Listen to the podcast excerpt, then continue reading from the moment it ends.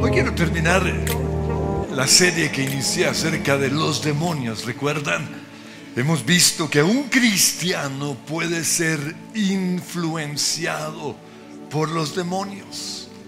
El campo de batalla de Satanás y de sus demonios es nuestra mente. Si ellos logran poner un pensamiento allí, ya sea un deseo, una rabia, una tentación, habrán logrado esos demonios a influenciarnos. Si nosotros cedemos a esos pensamientos, si cedemos a la tentación, entramos al segundo nivel y es ser obsesionados por los demonios. En ese momento el enemigo logra meter un pie en nuestras vidas. Esos pensamientos que fueron casuales se convierten en argumentos, ya sea en contra de Dios, en contra de nosotros o en contra de otros. O se convierten en fortalezas mentales o en una voz permanente en nuestra mente. Y esto nos puede llevar al tercer nivel, que es ser controlado por los demonios. No es muy común que un cristiano sea controlado por los demonios. Pero en la Biblia y en nuestra experiencia hemos visto algunos casos de personas o de cristianos siendo controlados por los demonios. ¿Y qué es eso? Pues que pierden el control de ciertas partes, quizás de su cuerpo, y por eso se mueven como serpientes, o se caen, o, hay expresiones feas, o empiezan a gritar. Pues en la Biblia encontramos unos casos, y quiero que los veamos. En primer lugar, Lucas 9:38 dice, un hombre de entre la multitud exclamó, Maestro, te ruego que atiendas a mi hijo. Resulta que un espíritu se posesiona de él y de repente el muchacho se pone a gritar. También lo sacude con violencia y hace que eche espumarajos, algo parecido a la epilepsia. Y cuando el demonio lo atormenta, a duras penas lo suelta. Otro caso que vemos es un demonio que logró que una persona quedara sin hablar. Hay mudos que no pueden hablar por causas naturales, porque les falta algo. Pero hay otros casos que pueden estar siendo controlados por un demonio. Lucas 11 14 dice, en otra ocasión Jesús expulsaba de una persona un demonio que lo había dejado mudo. No es un caso natural, sino que es por un demonio. Cuando salió el demonio, el mudo habló y la gente quedó asombrada. Encontramos otro caso ya un poco mayor, sordo mudo. Marcos 9:25, al ver Jesús que se agolpaba mucha gente, reprendió al espíritu maligno. Espíritu sordo y mudo, le dijo, te mando que salgas y que jamás vuelvas a entrar en él.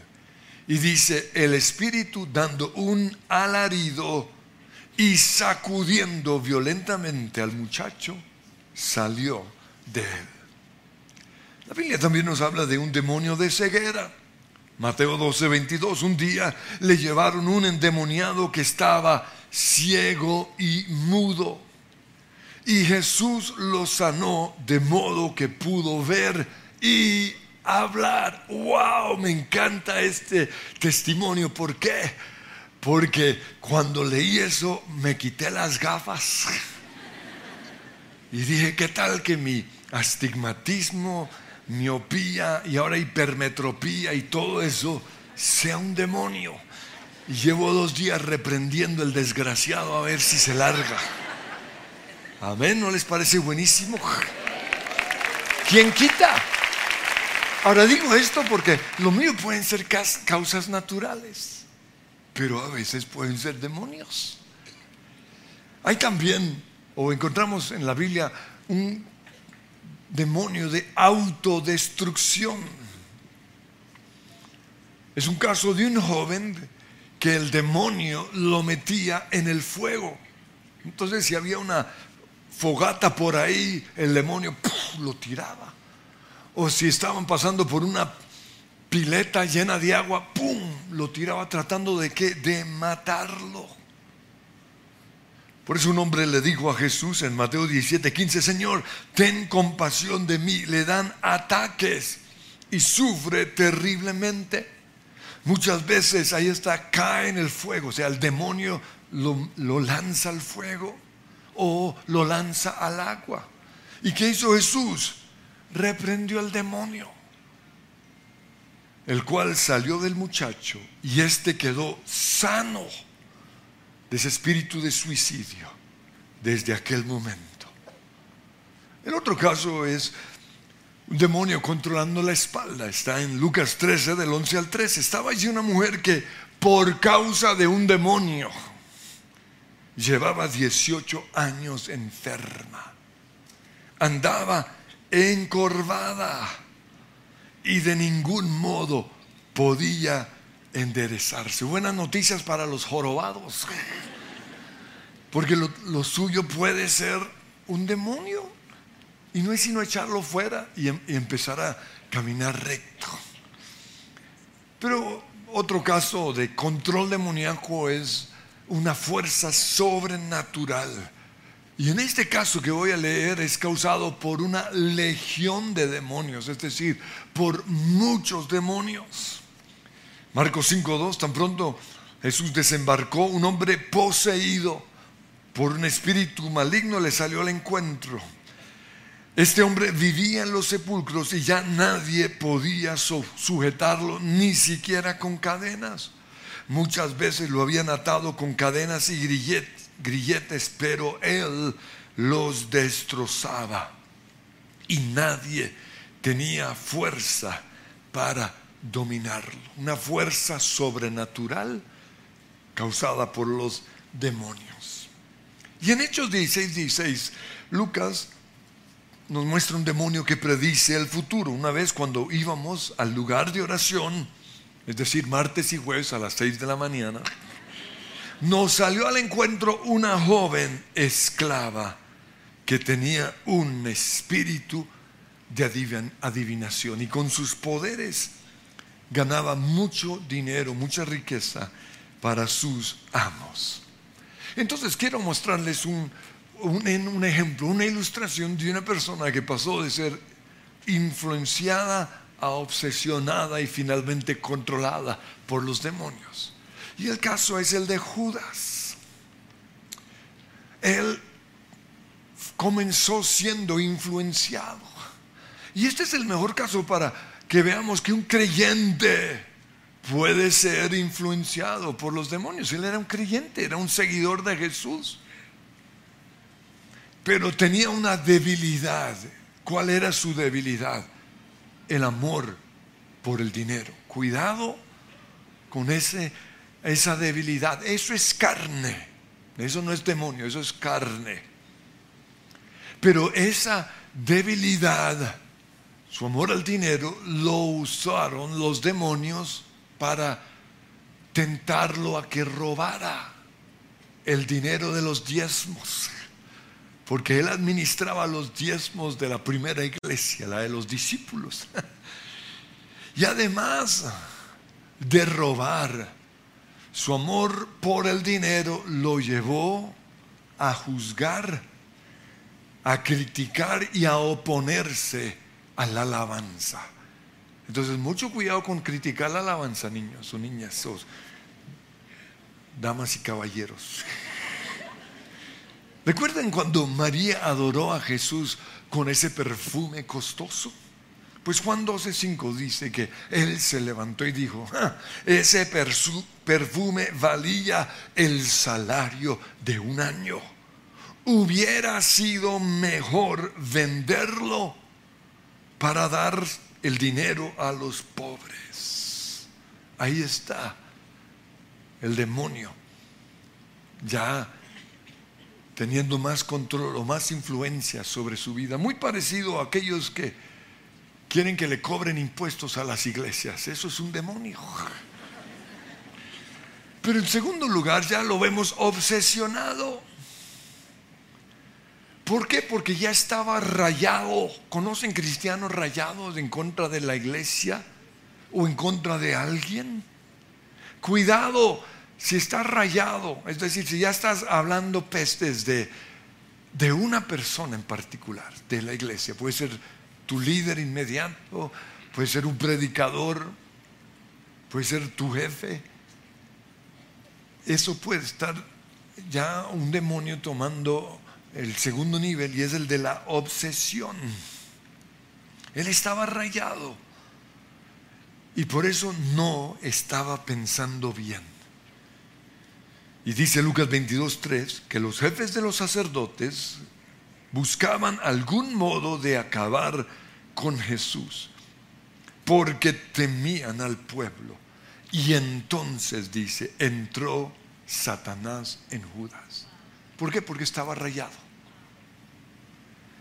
Dice, uno de los doce, lo cual muestra que el creyente puede ser obsesionado. Este fue a los jefes de los sacerdotes y a los capitanes del templo para tratar con ellos cómo les entregaría a Jesús. Y ellos se alegraron y acordaron darle dinero, lo cual muestra que su intención era un poco más de dinero. Y esto lo lleva al tercer nivel, controlado por los demonios. Y esto lo vemos claramente cuando va a entregar a Jesús, ya está controlado podríamos decir, está apostatando de su fe, está negando al Mesías. Ojo, todo comienza, la obsesión es cuando ya dejan de venir a la iglesia porque están rayados. No es un juego. Paso siguiente es apostatar de la fe. No creo en Dios. Y hemos oído de muchos cristianos en ese nivel. Luego viene algo que es control del enemigo en este caso y es la culpabilidad. Se sintió tan culpable que por eso fue a devolver el dinero. Pero ni siquiera eso lo liberó del demonio que lo estaba controlando. ¿Y qué hizo finalmente el demonio? Matarlo. Lo, lo llevó al suicidio, que es uno de los planes del, del enemigo. Algunos estudiosos del tema de demonología, nombraron los posibles demonios detrás de los siete pecados, entre comillas, mortales. Lo pongo entre comillas porque no es bíblico, ¿no? La Biblia no nos habla de pecados veniales ni mortales, eso es un invento. La Biblia simplemente habla de pecados. Dice, la paga del pecado es muerte, de todo pecado. Sin embargo, es muy interesante el estudio que, hacen acerca de, la ligadura entre los demonios y ciertos pecados. Por eso quiero, quiero que lo estudiemos y voy a añadir otros pecados más. En primer lugar, el pecado de orgullo está ligado a Lucifer, o lucero de la mañana, porque fue lo que ocasionó su caída. Él dijo, seré semejante al Altísimo. Ahí arrancó todo. El orgullo es una tendencia de nuestra carne, no podemos negar eso. O sea, no vamos a meter demonios en todo, es una tendencia de la carne. Y por eso tenemos que clavarla en las mañanas, en nuestro tiempo de oración. Pero los demonios pueden influenciarnos. para hacernos creer que somos mejores de lo que realmente somos. Y son tan astutos que no nos damos cuenta que son pensamientos puestos por el enemigo y creemos que son pensamientos nuestros. Comienzo a creer, oye, yo como que soy bien bueno. No, no físicamente, sino como persona, por si acaso.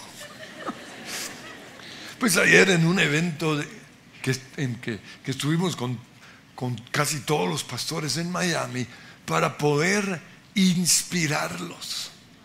Les compartí el, nuestro viaje, o sea, cómo Dios nos llevó a donde estamos hoy, nuestro recorrido. Y el problema cuando uno habla acerca de todo lo que Dios nos ha dado y todo lo que Dios ha hecho por nosotros es que podemos pasar una línea muy delgada o muy fina hacia el orgullo. ¿No? Pasamos de darle gracias a Dios, de compartir un testimonio, a volvernos orgullosos. Y por eso cuando hablo así, me aseguro antes de predicar, renunciar a todo demonio de orgullo. Y tan pronto me bajo, tengo que renunciar a dos. Al orgullo que pude tener o que se pudo levantar en mí y a la culpabilidad. Porque el diablo es terrible. Los que critican a otros cristianos y a otras iglesias están siendo influenciados y aún obsesionados por el demonio de orgullo. ¿Por qué?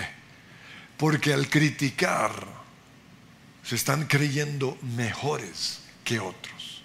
Es una puerta abierta. O están presumiendo ser los únicos que tienen la verdad. O sea, nosotros sí tenemos la verdad, ustedes no. Y lo otro que están haciendo es dividiendo iglesias porque están tratando de sacar gente de las iglesias. Ese es un demonio de orgullo. Si fueran guiados por el Espíritu Santo y no por el demonio de orgullo, en vez de sacar a gente de otras iglesias, ganarían a sus propios fieles. ¿Ustedes se han puesto a pensar por qué? ¿Por qué se meten en YouTube? Pues porque quieren llegar a los que ya son cristianos y buscan cristianos rayados para rayarlos más. Pero están endemoniados y se les puede llenar los demonios de orgullo. Porque es el demonio de los fariseos. Porque otra manifestación del orgullo es la hipocresía, aparentar ser algo que no son. Ay, si Dios nos diera revelación de sus pecados ocultos, diríamos, wow. Y lo sé porque casi todos siempre caen y sus pecados son terribles. Pero el orgullo también nos puede llevar a la falsa humildad y nos puede llevar al narcisismo es lo que está haciendo que muchos hombres de Dios caigan. Es un culto hacia ellos. El segundo pecado es el enojo. Y el demonio que está adherido al, al enojo es el mismo Satanás. ¿Sabían ustedes que Jesús compara el enojo con matar? O sea, para Jesús enojarse en contra de alguien es lo mismo que matar. Lo leo en Mateo 5:21. Jesús dijo, han oído que a nuestros antepasados se les dijo, no asesines. Si cometes asesinato, quedarás sujeto a juicio. Pero yo digo, aún si te enojas o si maldices o, o le dices una grosería a otra persona, lo estás matando. Y detrás de eso puede estar Satanás. ¿Por qué? Porque es una de sus características.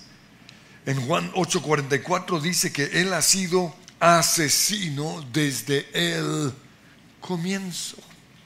Y en Efesios 4, 26, recuerdan, dice que si nosotros nos acostamos enojados, es decir, sin pedir perdón al Señor, sin arreglar eh, ese sentimiento, le estamos dando lugar al diablo.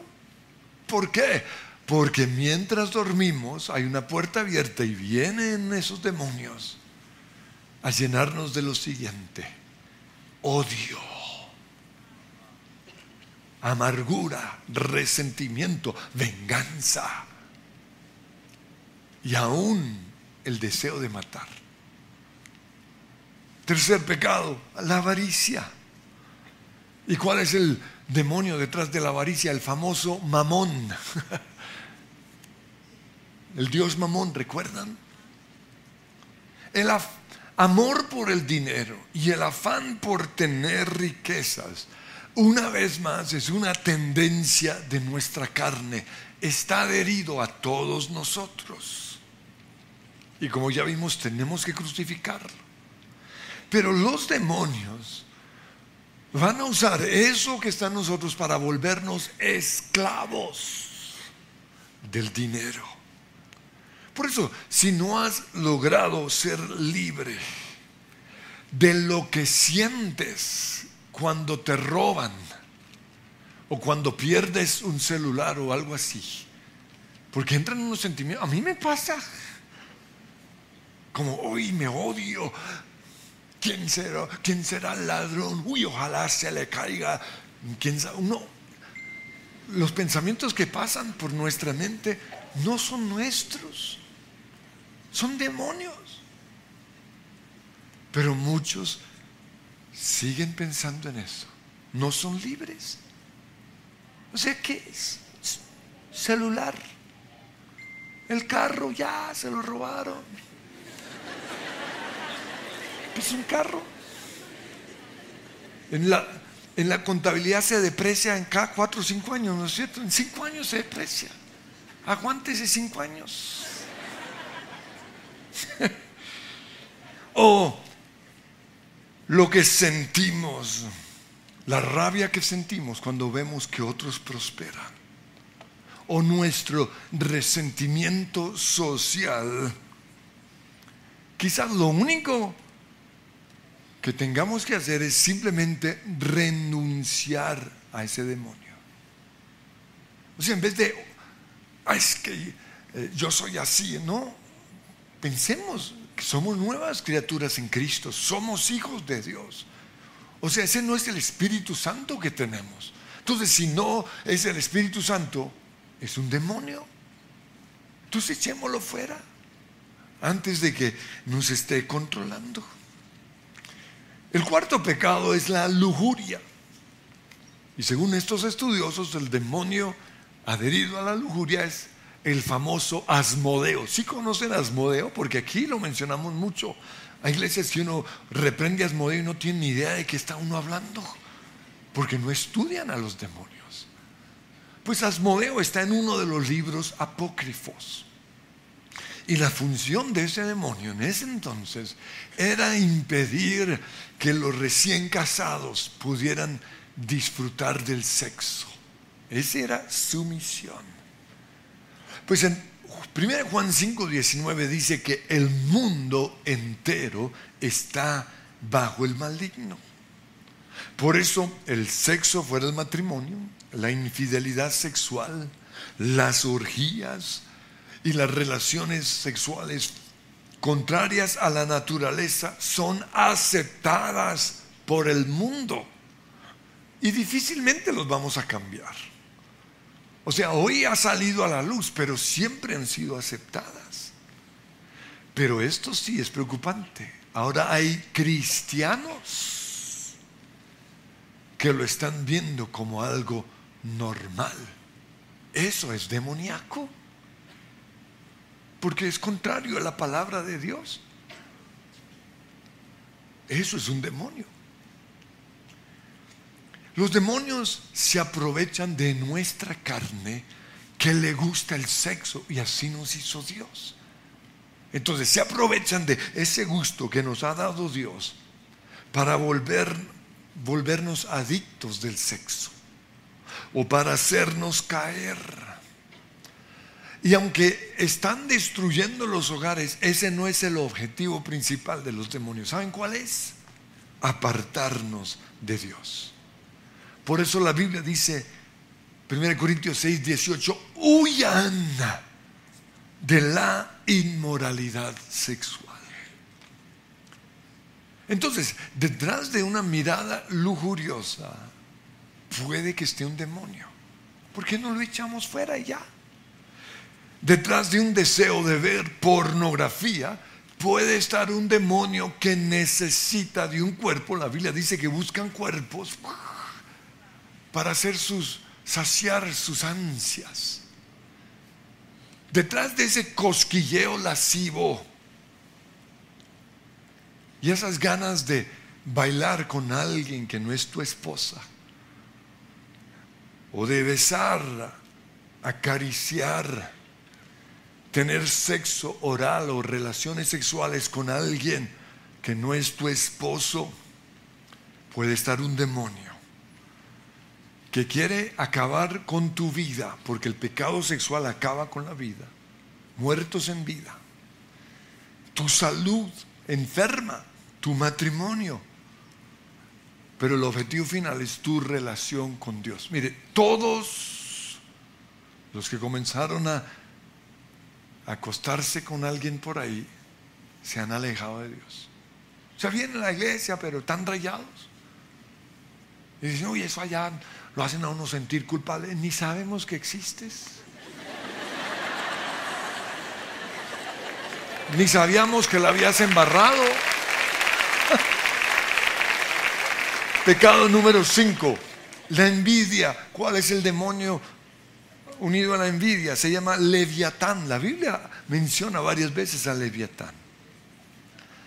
Y tanto la envidia como los celos es el descontento que una persona puede tener por la apariencia física de otra, o por sus dones, o por sus logros, por su casa, por lo que tiene. Y los demonios aprovechan una vez más esa tendencia en nuestra carne, porque todo se inicia nuestra carne que tiene que ser crucificada todos los días, para obsesionarnos en contra de esas personas. Y de esa manera terminar controlándonos. Porque el mejor caso de una persona que inició envidiando a otro es Saúl. Envidió las, las canciones que la gente empezó a cantar acerca de David. Ahí se inició todo. Que la gente lo aplaudiera. Que comenzaran a decir cosas bonitas. Envidió su relación con Dios. El favor que gozaba de parte de Dios. Y eso se volvió una obsesión, la Biblia lo muestra. Una obsesión demoníaca que terminó controlando toda su vida, porque perdió toda una vida persiguiendo a David. Para que eso no nos pase, tan pronto sintamos un triste envidia, de rabia o de descontento por los éxitos de otra persona o por su apariencia física o por el favor de Dios sobre su vida, debemos crucificar esos sentimientos, esa carne, renovar nuestra mente y echar fuera a cualquier demonio que ya pueda estar influenciándonos antes de que sea demasiado tarde. En sexto lugar, el sexto pecado es la pereza. ¿Sabían eso? Yo no sabía que lo tenían dentro de los mortales. Wow. Y detrás de la pereza está, está un tal Belfegor. ¿no? Escriban ahí, para, porque ese sí, muchos sufren con don, don Belfegor. Díganle, Belfegor, fuera. Y mañana los veo aquí en la oración, ¿oyeron? Vamos a ver cuánto lo lograron vencer. ¿Sabían que la mejor manera de vencer la pereza es hacer lo contrario a lo que nuestra carne quiere? Así de sencillo es. Entonces, si quiero quedarme en la, en la cama o en la casa pereciendo, ¿qué debo hacer? Salir. Porque si me quedo un ratito más, le puedo dar lugar. Si estoy pensando en jubilarme, ¿qué debo hacer? Pedirle al Espíritu Santo que me dé sueños y visiones. Sí. O sea, ¿qué vas a hacer? ¿Comprar una hamaca? ¿Una silla así mecedora? No. Si estoy pensando precisamente en, en comprarme un sillón cómodo o una silla de ruedas porque es más fácil, no sean brutos. O sea, cuando yo veo gente que a la bicicleta le ponen un motor, yo digo, qué bestia. Porque el plan de una bicicleta es hacer ejercicio. Lo mismo la patineta, el plan es este, no... Mm. No, yo sé que tiene otros usos. Les tengo envidia. No.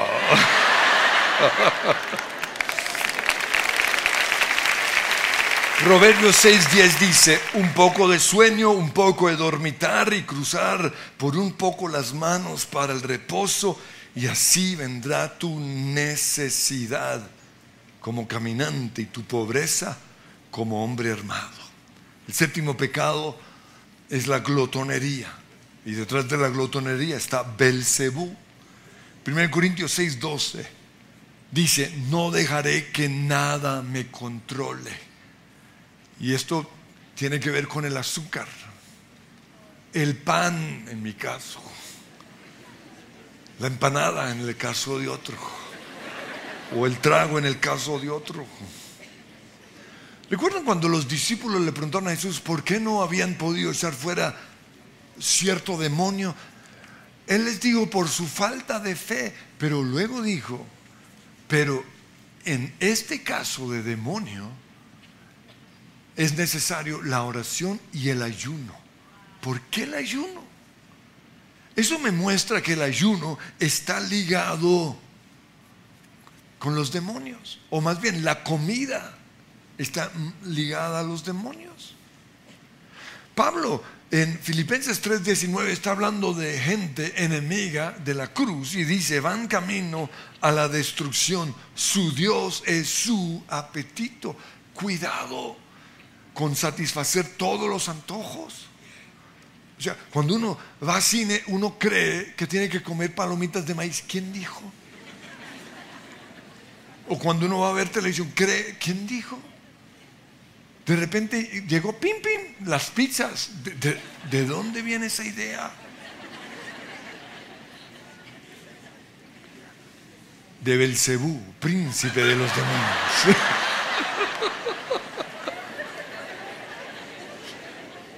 Y a él estos estudiosos también le atribuyen la idolatría. En Apocalipsis 9 está hablando de cuatro ángeles que fueron desatados para matar dos terceras partes de la humanidad. Cuando vino el COVID yo pensé que, que eran estos ángeles. Dije, wow, esto se acabó. No fue así, pero según la Biblia, esto puede pasar. Y luego dice, sin embargo, los que no murieron en esas plagas, aún así rehusaron arrepentirse de sus fechorías y volverse a Dios. ¿Se parece a lo que está pasando hoy? O sea, ¿qué pasó? Eso al comienzo, todo el mundo buscando a Dios. El periódico El Tiempo subió nuestro, nuestro culto en vivo. De repente lo quitaron, les preguntamos por qué. Dice, es que se acabó la pandemia, sí, pero...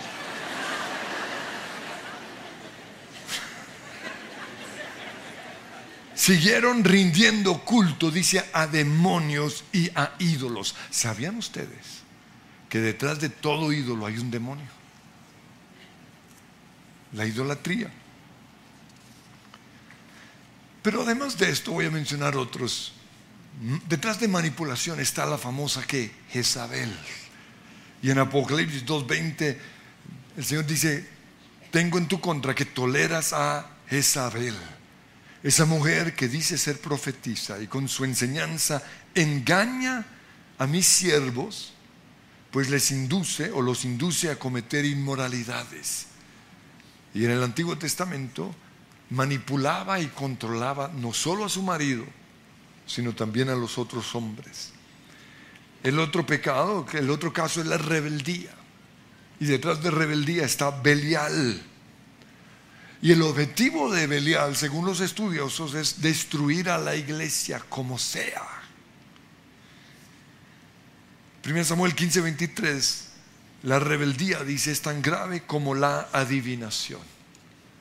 Y en Deuteronomio 18 dice, nadie deberá practicar ni ver películas, ni comprar el juguetico ese de adivinación, brujería o hechicería. El próximo, ah no, las, las prácticas de hechicería y los objetos usados para la brujería son una puerta abierta a los demonios. Por eso, en Hechos 19, 19 dice, un buen número de los que practicaban la hechicería juntaron sus libros en un montón y los quemaron delante de todos. Hay cuadros llenos de brujería en la casa de gente y puede ser la raíz de tanto insomnio de quién sabe qué. Pídanle al Espíritu Santo. Y generalmente cuando alguien no quiere quemar algo, es por algo, ya está atado hacia eso. Y aquí vemos que los quemaron. El décimo pecado es el razonamiento. Y a esto está unido el demonio de Astarot. Son esas, ese razonamiento o las ideas de la gente en contra de Dios y de su palabra. Es un gran principado en el día de hoy. Dice Romanos 1:21, a pesar de haber conocido a Dios, es decir, de ser creyentes, porque muchos dicen, no, los demonios no atormentan a los creyentes. Aquí dice, a pesar de haber conocido a Dios, número uno, no lo glorificaron como a Dios. Dejaron de honrarlo, dejaron de venir a la iglesia, dejaron de alzar sus manos ni le dieron gracias, sino que se extraviaron en sus inútiles razonamientos y se les oscureció su insensato corazón. En, en, la traducción viviente dice, comenzaron a inventar ideas necias sobre Dios. Y como resultado, la mente les quedó en oscuridad y confusión. El otro pecado y, este, no sé por qué no está metido entre los pecados capitales, porque es de los más capitales. Y es la mentira. Y el demonio, o el nombre del enemigo adherido a, a la mentira es el diablo. Porque Juan 8:44 dice, el diablo cuando miente actúa de acuerdo con su naturaleza porque es mentiroso y padre de la mentira. ¿Sabían que muchas de las mentiras que hemos creído pueden ser demonios? Y si comenzamos a hablarle así, eh, demonio de mentira, te vas de mi vida. Recuerden que no estamos atados a los traumas que vivimos, sino a las mentiras que creímos como resultado de esos traumas. ¿Cuántas mujeres después de un abuso piensan, soy una prostituta? Esa es la mentira. ¿Cuántos hombres piensan que, que no son hombres? Eso es una, una mentira. Soy un perdedor, no sirvo. Son mentiras. O son, y pueden ser demonios. Quiero finalizar con el último personaje que voy a mencionar es muy interesante. Porque es Abadón o Apolión. Pero muchos estudiosos no identifican a Apolión como un demonio, sino como un ángel de parte de Dios, un ángel enviado a destruir. Pues en los últimos tiempos, dice Apocalipsis 9, unas langostas tendrán poder para atormentar a la gente.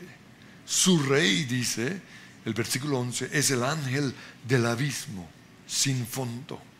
Su nombre, aquí está, el destructor. En hebreo es Abadón y en griego Apolión.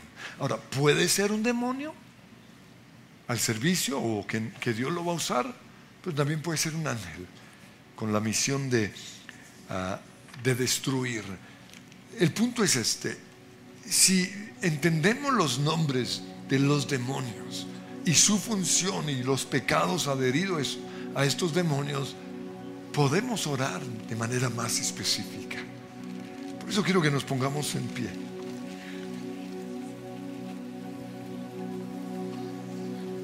Y si algún demonio que mencioné o algún pecado que mencioné está teniendo un tipo de influencia sobre tu vida, yo quiero que comiences a renunciar a ello. Y Señor, hoy te damos gracias porque estamos protegidos por la sangre del Cordero. Somos hijos de Dios, creyentes. Tenemos seguridad de nuestra salvación y eso no nos lo va a quitar el enemigo. Pero sabemos que Él es Padre de toda mentira. Sabemos que Él quiere engañarnos para alejarnos de Dios. Quiere influenciarnos, obsesionarnos, pero también tomar control de ciertas partes de nuestro cuerpo, de nuestras vidas. Y hoy en la autoridad que tú nos has dado, por el nombre que es sobre todo nombre, porque Apocalipsis dice que nosotros lo hemos vencido por la palabra de nuestro testimonio, por nuestra vida, nuestra forma de vivir, pero también por la palabra que sale de nuestra boca y por el nombre que es sobre todo nombre. Le decimos a Satanás y a esos demonios, se van de nuestras vidas. Todo espíritu que planea destruirme, que está poniendo pensamientos en mi mente, en el nombre de Cristo Jesús te vas. Porque yo no soy templo de las tinieblas, yo soy templo del Espíritu Santo. Y Dios no me ha dado un espíritu de, y digan esos espíritus, Dios no me ha dado ese espíritu y no lo acepto. Toda intimidación, todo temor se va de mi vida. Toda tristeza, todo desánimo se va de mi vida ahora mismo. Toda mentira que he creído se va ahora mismo. Y empiecen a decir esas mentiras. Que no sirvo. Que soy una mujer suela. Que soy un fracasado. Que voy a vivir en pobreza. Te vas. Renuncio al amor, al dinero, al Dios mamón a los demonios de avaricia, de codicia, renuncio al orgullo en el nombre que es sobre todo nombre. Y a ti, lucero de la mañana, te digo, te vas, me sueltas. Hoy reconozco la grandeza de, Dios Todopoderoso. Por eso renuncio al razonamiento. Renuncio a tratar de entender cosas. Simplemente acepto lo que Dios dice Renuncio a juzgar, a criticar a otros. Renuncio a creer que soy mejor que otros. Renuncio al espíritu de los fariseos en el nombre que es sobre todo nombre. Y ordeno que toda influencia de estos demonios sobre mi vida se van. Renuncio a todo demonio que está torciendo mi columna, que está causando este dolor. Renuncio a todo demonio de ceguera, todo demonio que pone palabras en mi boca, o todo demonio que no me deja hablar, que no me deja orar. En el nombre de Cristo Jesús yo lo echo fuera. Y a ti, Satanás, te digo, te vas de mi casa, te vas ahora mismo de mi vida. Demonios de adivinación, todo demonio que me ha llevado a hablar con un espíritu guía, lo echo fuera. Demonio que me ha llevado a hablar con los muertos, te vas ahora mismo. Mi comunión es con el Espíritu Santo, el mismo Espíritu que resucitó a Jesús de la muerte. Mi comunión es a Dios Todopoderoso y a su Hijo amado, el Señor Jesucristo, y empiecen a invocar los nombres de Dios. Que Dios sea exaltado, admirable, Emanuel, Dios con nosotros, príncipe de paz, el gran yo soy, Jehová de los ejércitos, nombre que es sobre todo nombre. Yo he vencido a Satanás y a los demonios en el nombre que es sobre todo nombre, por la sangre del Cordero, por la sangre de mi Redentor, por la sangre del que me justificó, del que me sacó de las tinieblas a su luz admirable. Yo soy hijo de Dios y te adoro, Señor, hoy y siempre.